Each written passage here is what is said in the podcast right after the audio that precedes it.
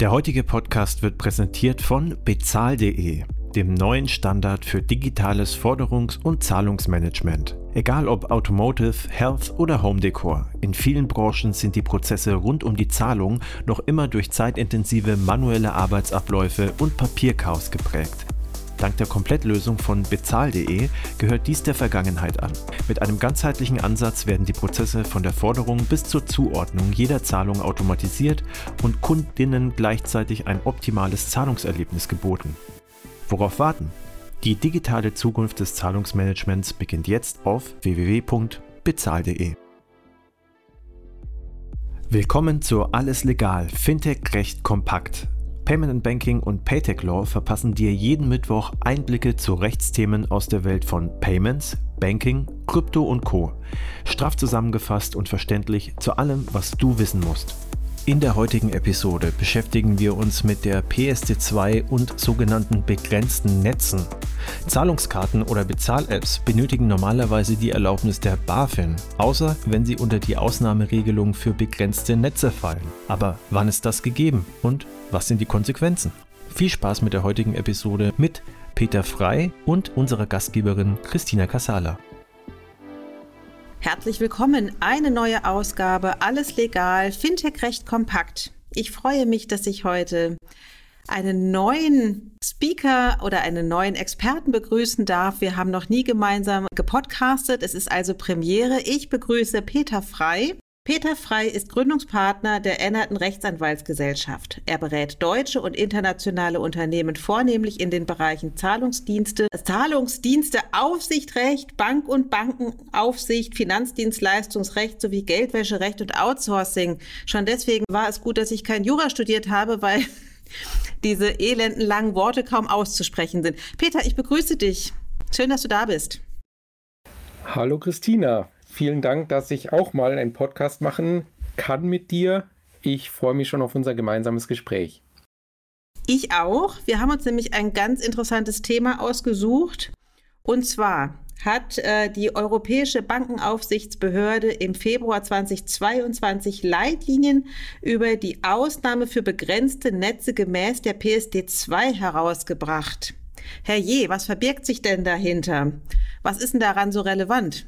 Ja, Christina, das ist für die äh, Praxis ähm, sehr relevant, ähm, weil wir ja die PSD2 haben und die PSD2, die in Deutschland durch das Zahlungsdiensteaufsichtsgesetz umgesetzt wurde, die besagt, dass man für die Ausgabe von Zahlungsinstrumenten, damit meine ich zum Beispiel Karten oder Bezahl-Apps, grundsätzlich eine Erlaubnis der BaFin benötigt, nämlich eine Erlaubnis zur Erbringung von sogenannten Zahlungsdiensten oder zum Betreiben des E-Geldgeschäfts. Wenn aber ein Zahlungsinstrument in die Ausnahme für begrenzte Netze oder für ein sehr begrenztes Produktangebot fällt, dann benötigt man für die Ausgabe dieses Zahlungsinstruments eben keine Erlaubnis und zudem muss der Emittent auch in anderer Hinsicht keine aufsichtsrechtlichen Anforderungen einhalten. Wie zum Beispiel, ähm, er muss äh, die Kundengelder, die er im Rahmen des E-Geldgeschäfts entgegennimmt, nicht absichern durch ein Treuhandkonto oder eine Versicherung oder dergleichen. Und ganz wichtig auch für die Praxis, er muss äh, seine Vertragspartner, also seine Kunden in geldwäscherechtlicher Hinsicht auch nicht identifizieren. Das heißt, es ist eine Riesenerleichterung, wenn ein Emittent für seine Zahlungsinstrumente diese besagte Ausnahme nutzen kann. Mhm. Das heißt, wir klären hier gerade erstmal so die Grundlagen, weil es ja da offensichtlich auch definitorisch sehr wichtig ist zu unterscheiden, richtig? In, du hast es gesagt, begrenzte Netze und. So ist es, genau so. Unbegrenzte Netze oder wie würde man sagen? Begrenzte Netze. Da gibt es, äh, stellt sich jetzt natürlich die Frage, ja, was ist denn so ein begrenztes Netz? Da hilft uns ein Blick in das Gesetz erstmal weiter.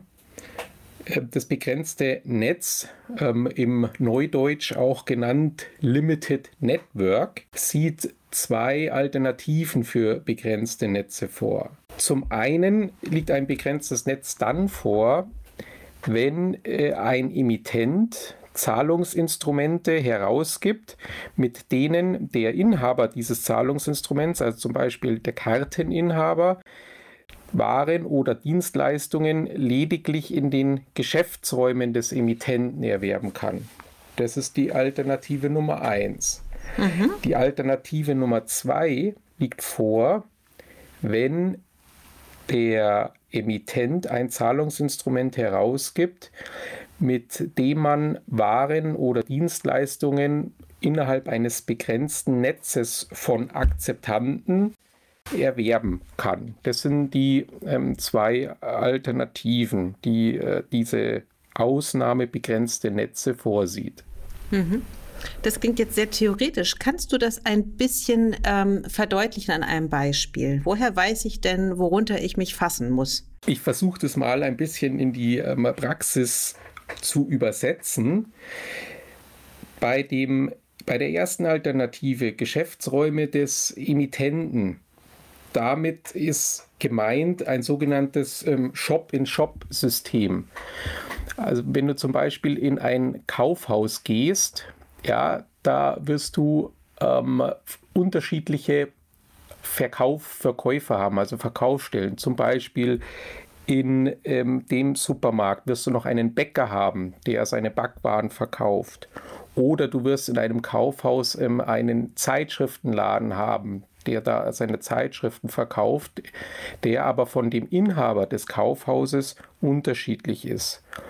Und wenn jetzt dieser Supermarkt oder das Kaufhaus eine, ich nenne es jetzt mal Hauskarte herausgibt, mit der der Kunde in diesem Kaufhaus bezahlen kann, dann ist es möglich, dass äh, der Kunde mit dieser Hauskarte auch den Bäcker bezahlen kann oder eben den, die Zeitschriften aus dem Zeitschriftenladen.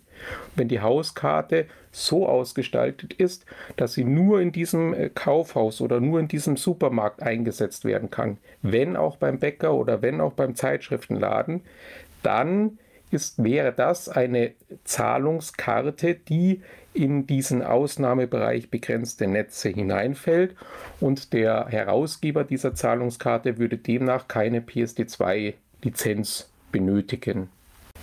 Das ist ähm, jetzt mal eine Erläuterung für die Alternative oder ein Beispiel für diese Alternative 1. Mhm.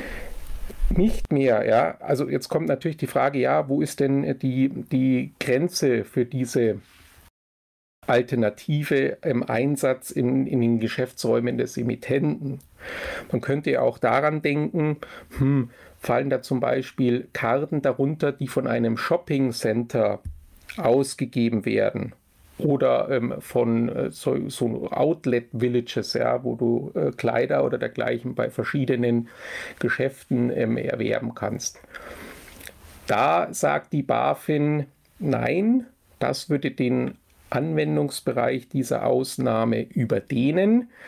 Das ähm, liegt ja alles nicht mehr in einem Geschäftsraum oder unter einem Dach, sondern das sind gedanklich verschiedene Geschäftsräume, verschiedene Dächer und das würde nicht mehr unter die Ausnahme fallen. Und dann natürlich wichtig, ja, für unsere digitale Welt ist die Frage, ähm, Geschäftsraum? Sind damit nur physische Geschäftsräume gemeint oder auch digitale Geschäftsräume? Heißt ähm, Online-Shops. Das ist ja ein Geschäftsraum in unserer virtuellen Welt. Mhm. Auch da ist die BaFin noch sehr konservativ und sagt, nee, also unter die erste Alternative dieser begrenzten Netzausnahme, da fallen nur physische Geschäftsräume und keine Online-Shops. Mhm. Okay, also allein in dem Bereich schon sehr viele verschiedene Möglichkeiten, Alternativen. Man musste also schon, schon bei dieser Auswahl, ob begrenztes Netz oder nicht, schon sehr genau gucken. Peter, an dieser Stelle schon mal herzlichen Dank. Wir führen dieses Gespräch in einem weiteren Podcast fort und dann ähm, geht es unter anderem auch darum, was zu verstehen ist unter einem begrenzten Netz von Dienstleistern. Herzlichen Dank, Peter. Das war alles legal, Fintech-Recht kompakt für dieses Mal. Wir freuen uns, wenn ihr uns auf eurer Lieblings-Podcast-Plattform abonniert. Übrigens, Wenn ihr noch tiefer in die Welt des Fintech-Rechts eintauchen wollt, dann abonniert unbedingt auch Paytech Talk, der Podcast von Payment Technology Law. Dort steigen unsere Experten noch deutlich tiefer in komplexe Materien ein. Viel Spaß dabei und bis zum nächsten Mal bei Alles Legal, Fintech Recht kompakt.